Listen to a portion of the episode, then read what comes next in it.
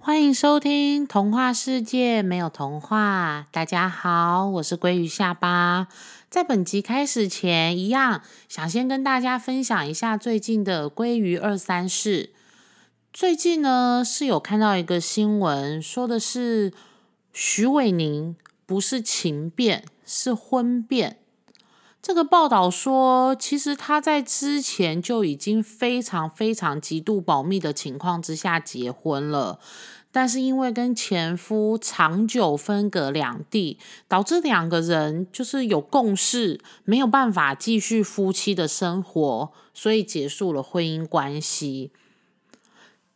但其实对于别人的婚姻啊，我们是没有指手画脚的资格，更没有评论的权利。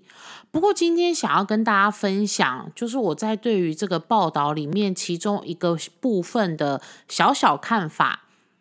他说，徐伟宁受访的时候说，我们就是会一起看看电影，聊聊最近看了什么书，听了什么音乐，生活琐碎的一些事情，然后会听到彼此一些感想，也会分享一整天的生活。可是其实真正的人妻都知道。看看电影，聊聊最近看了什么书，听了什么音乐，这根本不是生活琐事，诶，这是浪漫到不行的事情。所以，是不是很多人还是误会了婚姻生活啊？就是很多人在进入婚姻之前，好像没有认知什么是真正的生活，把现实的生活想的太浪漫、太美好，然后进入婚姻生活后。反而没有办法适应，就会觉得对方是不是怎么跟婚前不是同一个人，变成一个没有办法沟通或者是没有办法磨合的人。但我想要说的是，其实婚姻生活还是生活啊，它不是，只是它不是一个人生活，而是两个人生活。那生活从来都不会因为从一个人变成两个人。而变得浪漫容易，相反的，其实一起生活的人越多，生活反而越不容易，琐事也会越多，也越难浪漫。那要能够在琐碎又不浪漫的两个人生活中觉得快乐，我觉得重点是两个人要有共识，诶，就是。对于相处的模式啊，生活的习惯，还有家里的气氛，两个人都需要有共识。那你说有共识这件事情，其实我觉得不难。可是有共识之后要做到，那真的是不容易。我自己觉得那个过程，就是从有共识，然后到真的做到那个过程，叫做磨合。可是磨合很难的原因，是因为磨合的过程中是不能带着指责和责怪、怪罪的。就是整个磨合的过程中啊，其实最怕听到就是啊，我不是说过了吗？或者是说，哎，可是我们明明之前讲好是怎么样怎么样的啊，怎么会现在不是怎么样怎么样？对，其实我们在讲这些话的时候，都是很直觉的反应，但是。这些话，或者是这些句子，或者是这些开头的方式，在还处于磨合中的婚姻生活是没有帮助的。那你说磨合会磨合多久？其实我觉得不一定是新婚的时候才会有磨合期耶。很多人的婚姻生活其实很长时间都在磨合。对，那。就是有些夫妻的相处模式，他们当然是可以去用。哎，我不是说过了吗？怎么样怎么样？或者是哎，我们之前明明讲好是怎么样怎么样，这样子的方式跟对方沟通。可是大多数的人还是会把这样子的话视为指责，或者是比较负面的沟通方式。那其实对于我自己来说，我知道我是属于比较急性子的人。就是在跟我现在的老公结婚之后，我一开始其实也常常说出，就是无意中带着这样子怪罪的句子，就是听在不是有心要做这些事情或者是做这些举动的老公他的耳里，其实他也会觉得他自己很挫折，他觉得他不是故意的，他就觉得他自己很挫折，为什么就是要用这样子好像很重的话语去说他的不是，好像他是没有努力，或者是不想努力在这一段关系里面。对，所以我就觉得说，后来啦，慢慢慢慢，我们两个人经过了就是逐步的沟通、沟通再沟通之后，我会觉得，哎，夫妻关系好像是一种平衡。就是如果你要在某些地方表现的比较主导，那你在某些地方就要表现的比较柔软。比如说家里的规则好了，如果我需要小孩跟另一半的配合，那我在其他的地方就会给足对方足够的选择。但是自己的心态是要放柔软，就是你要用很柔软的方式去让他们理解这件事情。这是平衡哦，就是相处之间的一种关系的平衡，但不是利益交换，也不是妥协。就好比我很重视我老公对于晚餐跟中午便当的需求，他可能不希望吃这么多的饭啊、淀粉类啊，他希望比较多的是青菜跟蛋白质、肉类的部分。对，那我在备餐的时候，在这个方面，我就会完全的尊重他，符合他的需求，那他就能够理解，其实他在这个家里他是有被尊重，而且他的需求是有被重视的。所以，当我在其他的地方希望他能够配合的时候，他的意愿相对的就会提高了。可是哦，就是千万不要默默的做，然后以为他会发现，其实。通常来说，男生真的不像女生的心思这么的细腻，这么的敏感，对，所以我都会用态度很软的方式跟我老公说：“哎，老公，那个什么什么事情，就是我很在乎的那件事情，你可以帮我一下吗？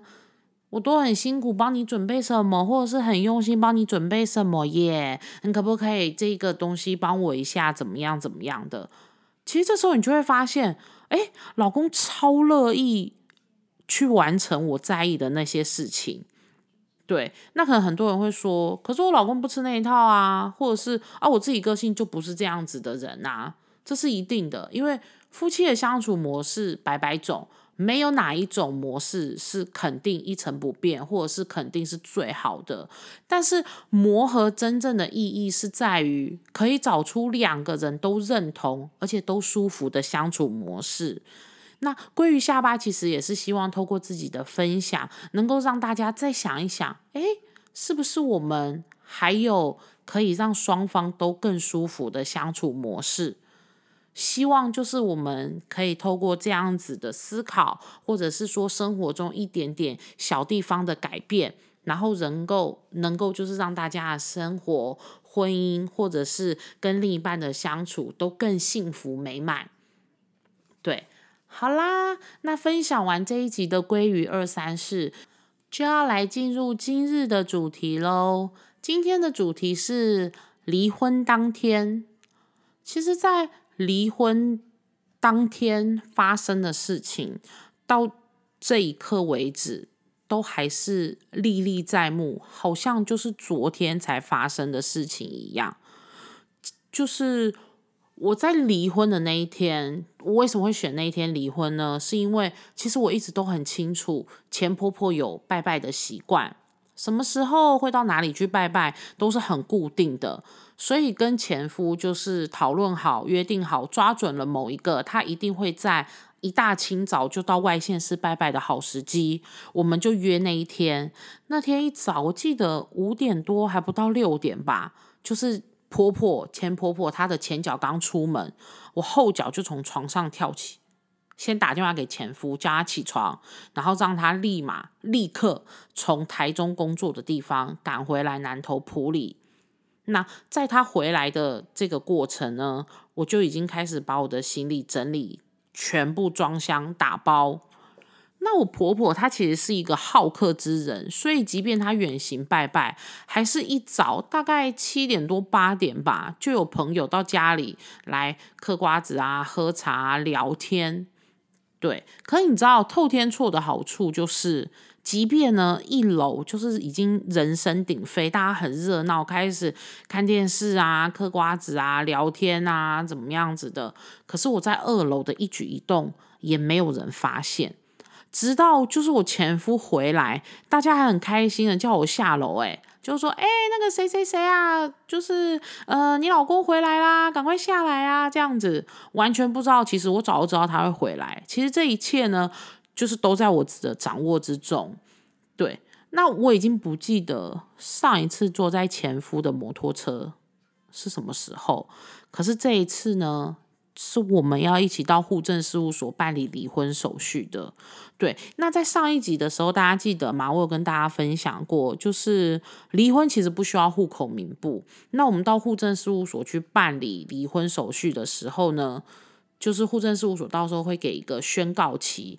那这个宣告期就是时间到了以后，我们就可以不需要带户口名簿，然后直接到户政事务所去办理离婚手续就可以。好，可你知道前夫啊跟我有离婚的决心，就是他意志坚定的要跟我离婚，可是他没有解释这一切给任何人听的勇气。所以你知道，就是当我们在户政事务所登记申请要办理离婚手续以后呢，他就像逃难一样的离开了。对我就送他去做客运了，然后我自己再回到家里去面对。不知道我们已经办好离婚手续的那一些，就是邻居啊、婆婆妈妈，还有婆婆的朋友。对，那虽然说就是我的娘家在听到我要离婚的时候，大多数的亲戚朋友都觉得我根本儿戏，根本不成熟，根本就是乱搞胡搞。可是唯一愿意给我一臂之力的是姐姐，我能够真正成功逃离，就是。离婚的关键就是姐姐帮我在台北看我要住的房子，她帮我去看房子，然后她帮我觉得说，哎，这个环境是 OK 的，然后帮我签约。那连从普里要逃回台北的车，也是他帮我张罗的。因为他一直问我说：“你到底有多少行李，或者是你到底有多少东西？”可是我也算不准啊，因为我前夫还把摩托车还给我了，就是离婚当天他从台中骑回来到南投埔里还给我，所以我的行李全部的家当算完之后，还要算一台摩托车。所以他一直问我说：“你到底有多少行李？我到底要派多大的车去，或者是我要请我开货车的朋友开怎么样子的车去？我都算不准。”所以最后，姐姐她就拜托她开货车的朋友，刚好那一天从中部要载车、要载货，就等于是回头车的概念，要载货回台北，她就拜托他顺道。后来我才知道，其实台中到埔里根本不是顺道，诶是多了好长好远的一段距离。可是他的朋友真的很好心，他就请他的朋友开车到埔里，然后把我跟我儿子还有我的行李跟我的摩托车一起拎回台北。哎，那车子一到，我真的傻眼。那不是货车，我姐一直跟我说那是货车。我一看傻眼，这是什么车？后来我上网去查，我才知道它叫做平头半挂列车。大家可以上网 Google 一下，平头半挂列车是一台大到多么夸张的车，在普里亚那种淳朴的小镇里面。这个巷弄中出现了一台这样显眼、这样子 size 如此庞大的车，能不引人注目吗？所以大家都窃窃私语在说：“喜喜叔叔，喜喜叔叔说这是谁的？这是哪里来的？怎么会有这样子的车？”好，结果车子噔噔噔噔噔在我们家门口停下来了。大家就都出去外面看啊，怎么会有这个车？